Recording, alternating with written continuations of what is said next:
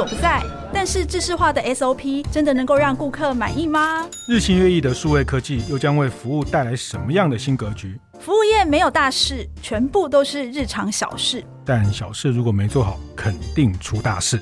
欢迎光临服务一点绝，我一哥，我一姐，带你把脉服务业。上菜喽！听众朋友，大家好，欢迎收听由闯天下跟大店长晨会共同制播的《服务一点绝》节目。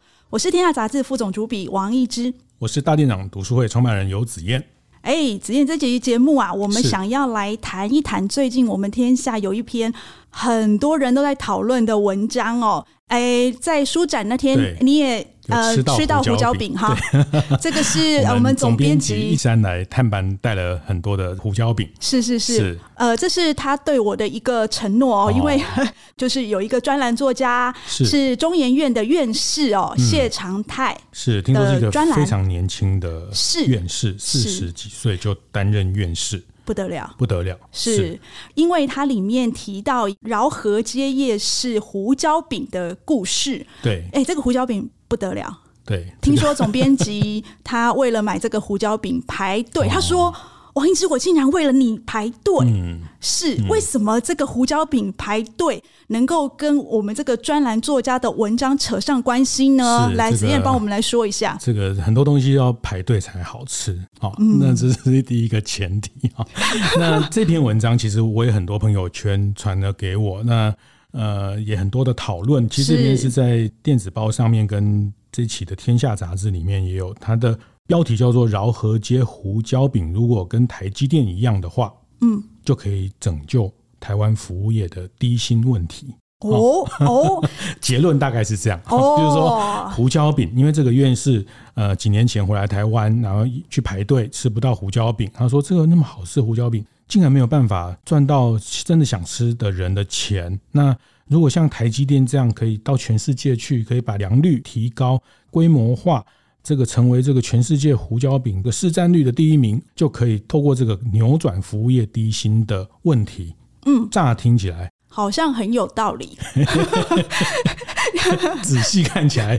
也是有几分道理。有啦有啦有，其实其实我还蛮同意它里面有一个论点哦，他有提到就是说，呃，服务业它在规模化的过程当中哦，其实不像我们那个制造业，像台积电当初创立的时候，其实政府啊有很多单位都给了台积电很多的协助。然后，呃，服务业呢，老实说，我 so far 从以前到现在，我看来，我觉得这方面跟制造业来比，真的完全没办法相提并论。台湾有超过六成的国民生产毛额都靠服务业，那服务业养活这么多人，但是要扭转服务业低薪，是要启动服务业的一个新的革命啊！他最后是提出这个呼吁。当然，这个论述的过程，我稍微帮大家呃再重新 remind 一下，因为可能不是每个人都看过这篇文章哈。那呃，他的一开始是说他去排队吃不到啊，那米其林认证的一个胡椒饼，很多人都想吃，他想说有没有办法像台积电这样，可以有良率，还有相对便宜的成本送到全世界？那小吃摊不可能像台积电一样吗？他觉得未必啊，因为他在美国，在全世界看到很多很厉害的，不管是医疗或是餐饮服务业，他雇佣了十几万人，这些企业做大规模的投资、科技化、采购啊、AI 啊，是一些效率，所以服务业的规模化是可以做到的啊。那是如果服务业的管理的方式、管理的效率可以像台积电这样，而且做出来的东西都一模一样，良率都很高。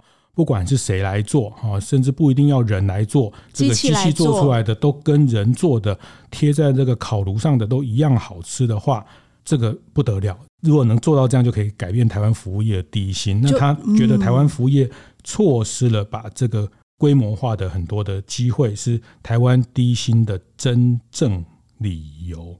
那他还提到，这个胡椒饼虽然很好吃，可是他觉得这个小吃店的老板可能不会太有钱啊，因为不是每个人都吃到。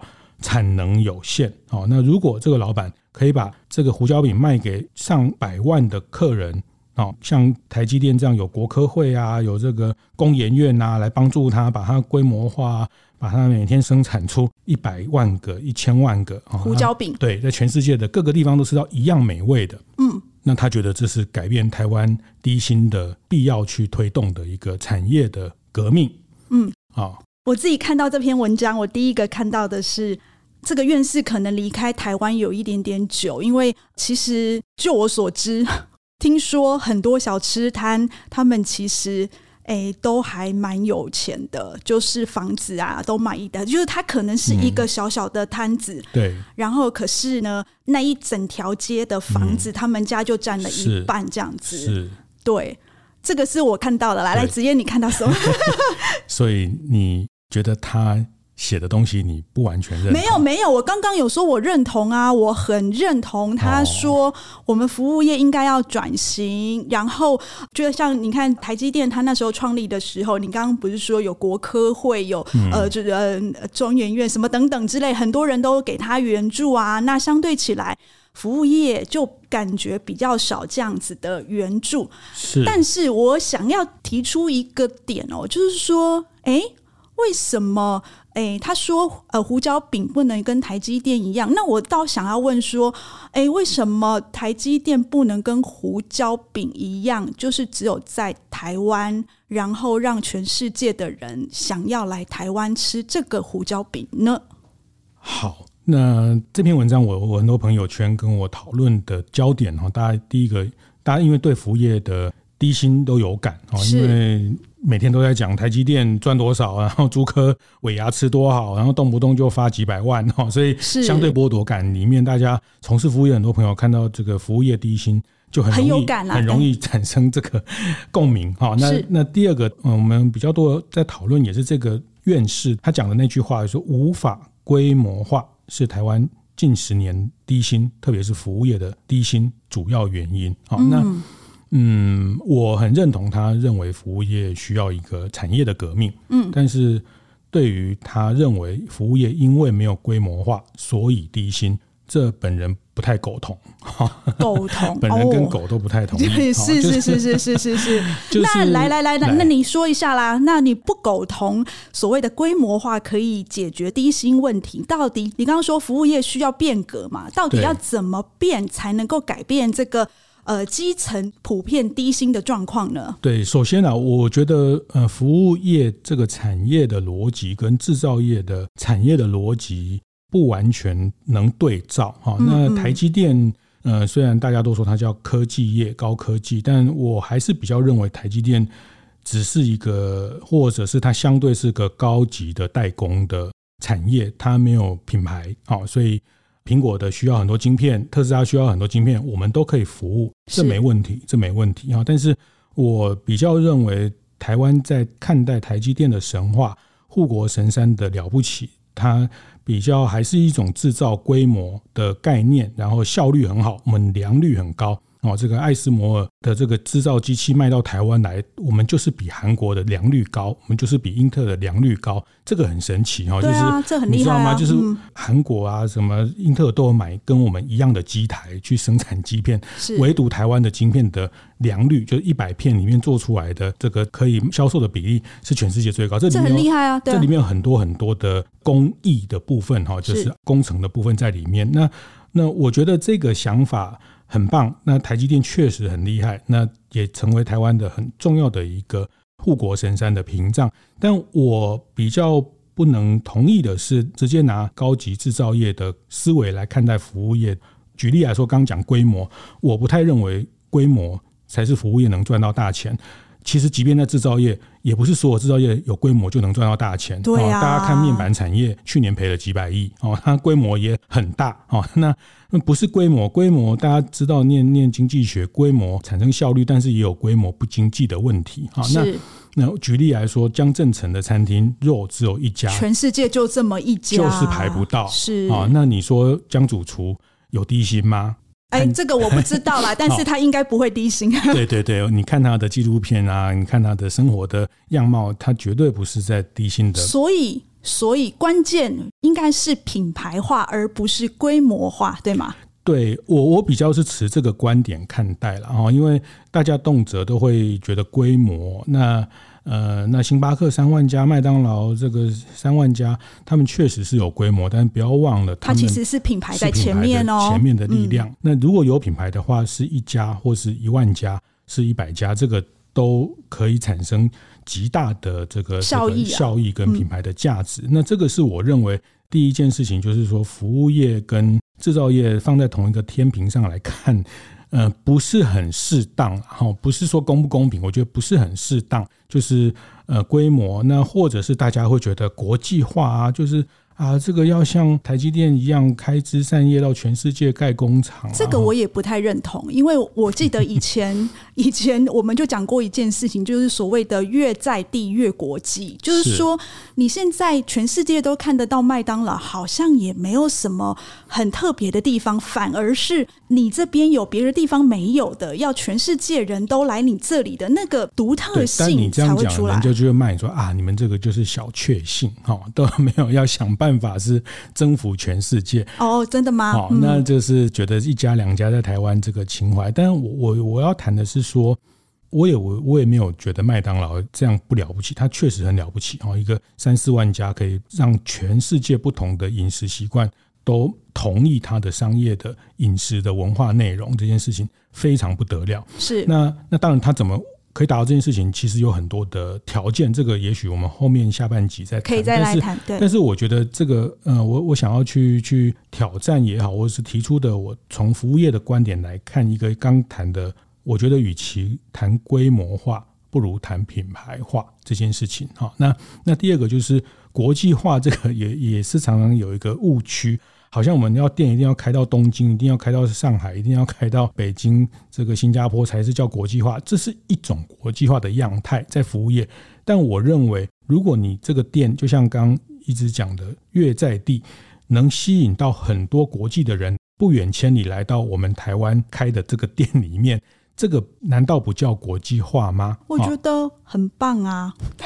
老实说，我觉得很多台湾服务业他们讲这件事情，就是说他要发展的时候，很多人第一个想到的就是说，如果我要提供给员工，让员工不要低薪，让他们提高薪资，我可能老板就要总结成本，想办法把所有的成本都省下来，然后我才能够给员工比较高的薪水。老实说，其实我也知道，就是很多老板他其实也。很想要给员工高薪，只是说可能他当当时办不到，所以很多老板就会想说：那我这边省一点呐，那边省一点，然后是不是可以有办法，等于是扭转基层低薪这样子的问题？可是就扣着刚刚子燕说的这个品牌化，其实他们应该要借由创造这个新的价值，就是说。你怎么样才做到不可取代？它其实是透过品牌化想办法创造新的附加价值，是它其实才能够有机会解决这个所谓低薪的问题。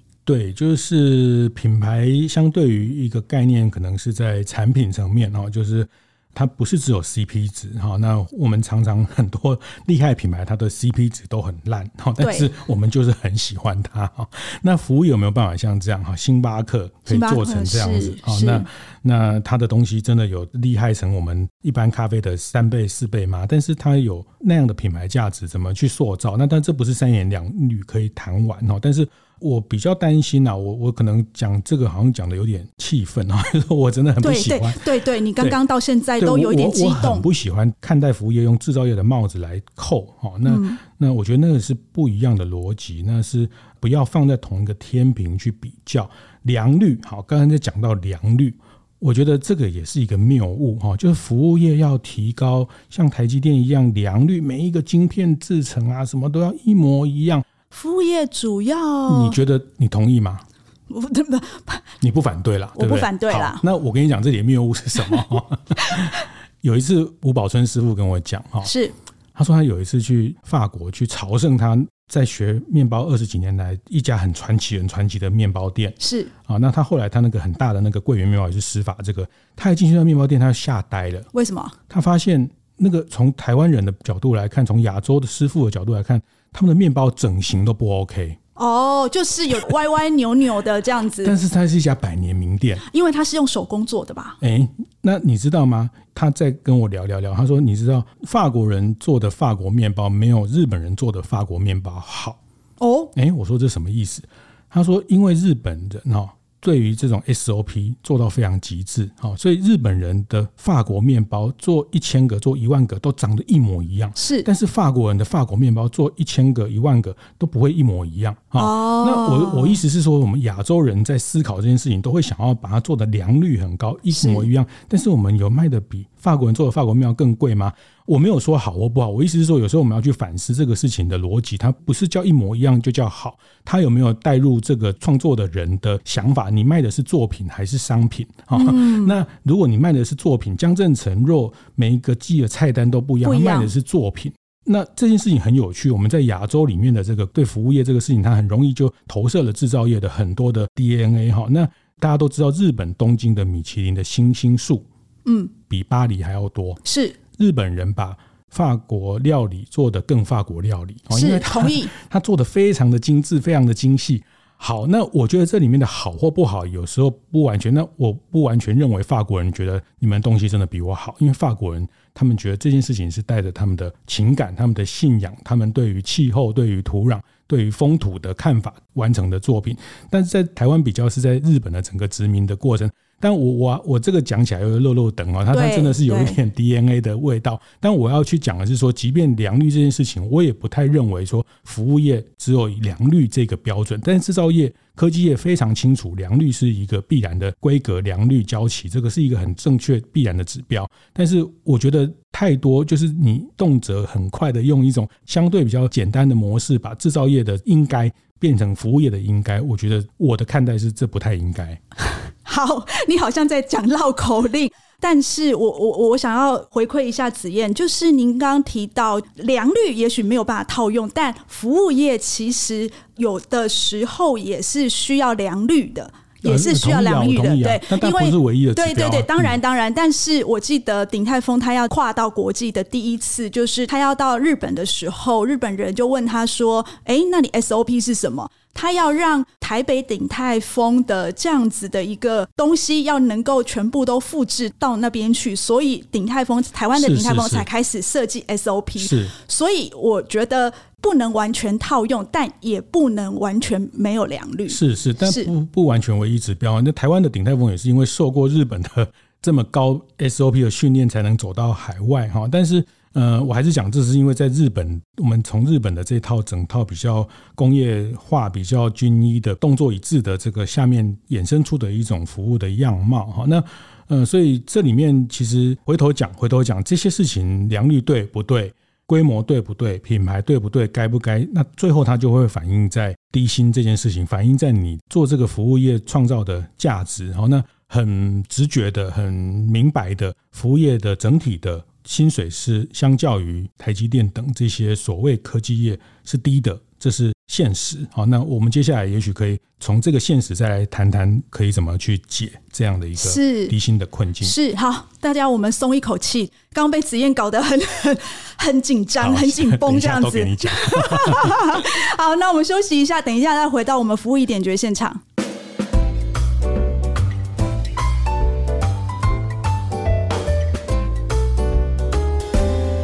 回到服务一点绝现场哦，刚刚上一段我们谈到了对于这个呃，我们中研院院士谢长泰他的这一篇专栏哦，里面提到就是希望台湾的米其林胡椒饼能够跟台积电一样，哎，能够跟他学习啦。是。那刚刚我们子燕发表了一篇非常愤慨 不已的。服务业同胞书 有吗？我很生气。有，我觉得我都不敢回话。我想说，你喜安诺啦，是每次就是哎，我我其实能够明白子燕的那种愤慨哦，因为我们常常也这样一起愤慨。哦，就大家都说啊，服务业没什么专业啊，啊，服务业谁来写都可以啊，服务业谁都可以做啊，你来写看看哦，对，人家一解，对不对？嗯，接不下去了，我都混不下去了哈。最好是呃，媒体业自动请辞了，这个好。其实服务业的确就是我们也会跟着这个服务业的人去愤慨啊，就是说，哎，你怎么可以这样说我们呢？但是我们还是要回归。最主要的，刚刚我们讲的服务业基层的员工普遍是低薪这件事情，哎、欸，它的确是一个事实啊。嗯，虽然最近有因为缺工，就就我所知道，好像那个整个餐饮业啦、饭店业，大家都有提高薪资的一个普遍状况，但是，但是它跟其他的行业比较起来，还是相对低薪的。是是，所以我们这一趴就来聊一聊，呃，有什么样的方式可以扭转服务业低薪的状况？对，我觉得很高兴大家来关注服务业这件事情啊。我觉得越多的讨论哈，越多的理解，你就会慢慢的看到说啊，原来这个里面的可能是这样。那过去我觉得所有的社会转型，就像企业转型，因为我们。在科技业的成功的惯性，那让大家会很多思考，会会以那个为，为大家都会觉得指标，成功就是要像科技业一样那样子才算成功。其实我们上一趴。职业那个告同胞书就告诉大家，不是这样的。啊，一个国家科技业的成功，真的是会成为国家的成功哈。那一个社会的幸福，我觉得是靠服务业啊，因为才能去创造更多就业人的安定跟被服务的人的幸福。科技业在前面带动台湾往前呢，服务业在后面让它整个支持可以运转的更顺。是啊，我常常听到他们说，作业员下完班之后，还是要到那个巨城去买精品啊。嗯哦、那你看，没有服务业，他哪里来的这种幸福感呢？对不对？当然，那但我们我们自己做这个行业，我们在服务业也要创造幸福啊。薪水是一部分重要幸福的来源啊。那我我的看待是这样啦，就是说，嗯，可能可以分两个层面，就是说，在创业者来说，你开店做服务业品牌的人来说，还有跟这个服务业的伙伴求职者来说哈。那毕竟我我同意，科技业有很多做的很棒的事情，我们要去借鉴啊，比如说。资本化的能力哦，这个很重要啊。比如说对知识、对研发、对人才训练的投入啊，大家扪心自问：你投入了多少？说真的，人才培育是的这个 成本啊，成本啊，在你的一年的营收里面投入了多少人才培育的成本？很多人都觉得说啊，反正我让他做训练啊，训练完他不久就走啦。那所以他们就会觉得不划算啊！是这样，哪边钱多哪边就去哈。所以你说人家拿高薪，毕竟人家也念到硕士博士，人家从小也都花了很多时间在知识的投注 哈。那一样，我们对于自己的本业、对于自己行业的知识投注，这个都是我们值得跟科技业学习的哈。那其实我觉得，呃，科技业还有一件事情哦，就是还蛮值得服务业学。我比如说让员工入股配股的这样子的东西，因为就是。呃，让他们参与这个资本市场，我觉得这件事情还蛮重要的，就是说他才能够长期留在这个行业。是，那当然这个也是谈到，也是我接下来也想特别提的，就是对资本市场的认识。好，那不管今天叫台积电、联发科、星巴克、麦当劳，他们都有资本市场的支持。那我自己接触到很多的服务业小店，那有些人过去过去哈，我觉得现在大家越来越好。过去他们觉得啊，我店生意很好，我自己赚就好，我干嘛让别人参与？我干嘛要去想什么 I 不 IPO？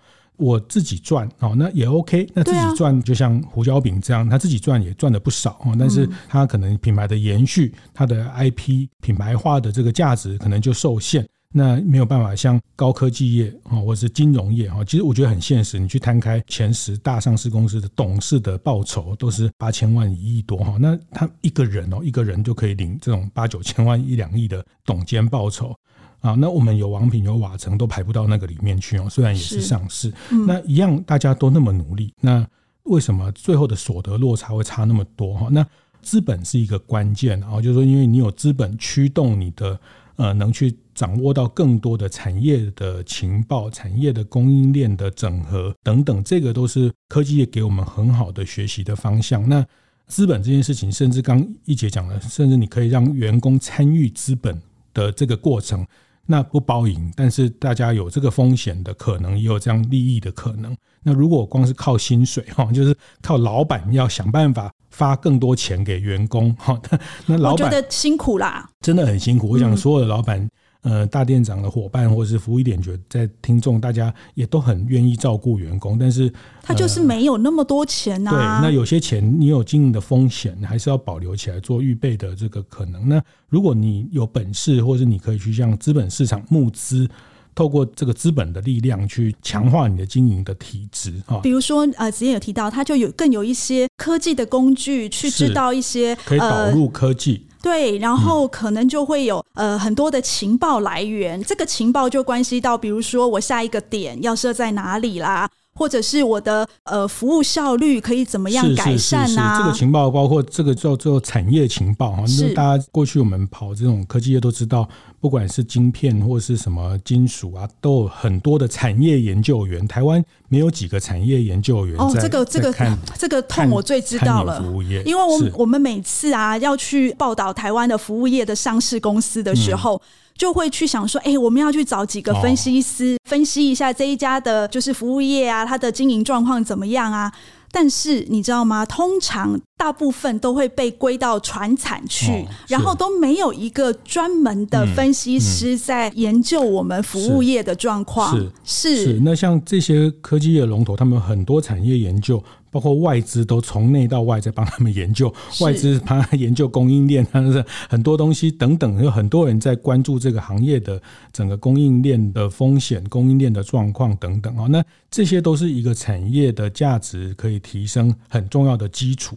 那政府的资源哈，坦白讲了，我觉得台湾的服务业政府也不是没有照顾了，但是我总觉得政府的照顾有时候。哎，我讲了，我又血压要上来。你不是说政府没不是没有照顾吗？我要接下来听你怎么讲喽。哎，最近不是什么饭店找不到人，哎，政府现在说我要补贴饭店用人的钱，因为你们可能因为薪水不够高，所以政府补贴你们提高你们的工资，然后可以才能找到饭店的人来做房务啦，这个等等。但你细想哈，因为我们也都纳税人，你想说啊，见鬼了。疫情来的时候啊，因为饭店没有人住，我们补贴。对，啊，现在疫情走了，因为饭店很多人住，我们还是补贴。所以你会觉得怪怪的。每天都靠这个补贴，它它会长得大才有鬼。你要让它自己找到一个机制去运转啊，不是你什么都一直对。那那或是你充实，或是协助这个产业的商业模式去改变，或是它的教育的能力，它的这个呃员工的知识的成长。那你就是很快的，就是反正政府就觉得啊，反正补贴，我觉得这个都是很很短期，而且对产业的理解不，够多啦，透彻不完整，是。才会去做这种疫情没有来也补贴，疫情来也补贴。那这个妈宝的产业一定长不大，这个扭扭转的市场的机制。所以服务业你在规模化之前，你要想办法先让自己怎么样做到品牌化嘛，或者是怎么样协助大家导入一些 AI 或是科技或是等等的这种东西。当然，我觉得政府也是有做了啊，但是我意思是说，这不完全是政府，但是我们自己，我觉得自己啊，自己经营者自己要有那种对天助自助哈，对品牌的概念，你有没有啊？那就像子燕刚刚说的。你每年拿出多少的拨多少的预算来做员工的教育训练呐、行销啦等等之类的。是，实际上大家说啊，我那我要这几年做这哈，但是因为我们现在这个原物料也涨啊，我们这个食材就占四十趴、四十五趴，但我觉得这个就是一个恶性的循环啊，就是我们就一直在那个食材里面，一直在那个 CP 值里面打滚，你永远没有办法转换成一种品牌的思维、商业模式的思维来看待这个过程啊。那但我也不是因为我们 没有开店就在旁边讲风凉话。我意思是说，这个是解决基本的，从结构面去解决低薪哦，呃，甚至包括要去认识资本，用资本的力量。这些大品牌、大企业，他们真的也没有拿出很多钱来做生意。好，第一个，他跟大众募资；第二个，他 IPO 或是上市之后，他还可以再跟银行借钱。他其实也没拿什么钱，都拿大家的钱来创造一个商业的机会跟商业的可能。那反而是我们服务业都是拿自己的存款、自己的钱哦，还有这个叫三 F 哦，就是 family 哦，还有这个 friend 朋友，还有一个叫傻瓜哈，富哦 拿三 F 的钱来开店哦，那就烧自己的钱啊，然后就很难去比较勇敢或是比较有想象力的去创造一些商业的可能。我觉得这个也是在服务业。一个很明确的一个现实，然后这是我我看到的大概都是这些问题。不过我觉得哈，刚刚我们是从一个企业主的方向来解这个题哈，但我想要从另外一个方面，就是说从这个从业人员，服务业这么多占六成的这些从业人员哦。你要怎么样才能够拿到高薪这件事情哈？因为呃，老实说，服务业自己也要去想办法投资自己哦。你你要去投资自己去。比如说你自己的专业能不能往上 upgrade 啊？然后你是不是有去上什么课啦？现在在讲 AI 啦，现在在讲什么？你知不知道啦？就是说你要拉高自己的那个价值。比如说呃，我们之前有提到，就是一个身为外场的服务生，你怎么去拉高自己的价值？嗯、你怎么去拿到高薪？嗯、比如说你可以去拿侍酒师执照啦。或者是所谓的呃，现在很流行的油的证照啦，识别这个油的证照啦，就是在专业领域上，是不是能够自己想办法提升，用你自己的能力去赚取这个高薪？是是。我觉得也不用太以为整个科技业拿那么高的薪水哈，那个对啊，最近也有很多科技业在裁员哈。那其实呃，所有产业都一样哈，只是你成为这个产业顶尖，其实就能拿到一个比较好的对待。那这个其实很多是投资在自己个人啊。那当然企业的话，投资在自己品牌的这个都是在投资自己的未来的可能性。那这件事情确实，我们这个真的值得向科技业去学习他们在这部分的投资。好。所以，呃，我今天要想要带给大家的一点诀，就是，呃，针对整个服务业的从业人员来说，想要拿到高薪，就必须要投资自己。学习科技业的员工呢，对自己做所谓的知识投资。好，那我想从开店经营品牌方来说，呃，我认为架构你的品牌价值哦，可能比规模还要关键。认识资本的力量，对资本的市场的游戏规则有所了解，也是作为一个经营品牌长久必须要去学习的功课。服务一点绝是在每个月的第一个跟第三个星期四早上八点准时播出。我们会讨论跟服务业相关的各种议题，分享精彩案例。另外，在这个新的年度呢，我们也将会邀请更多服务业幕前幕后的优秀人才来到节目当中，聊聊他们的服务秘诀跟职场上的精彩故事。欢迎大家到 Apple Podcast 闯天下按赞五星留言。有任何想听的服务议题，也可以偷偷告诉我们哦。我是王一之，我是游子嫣，服务一点绝，我们下次见。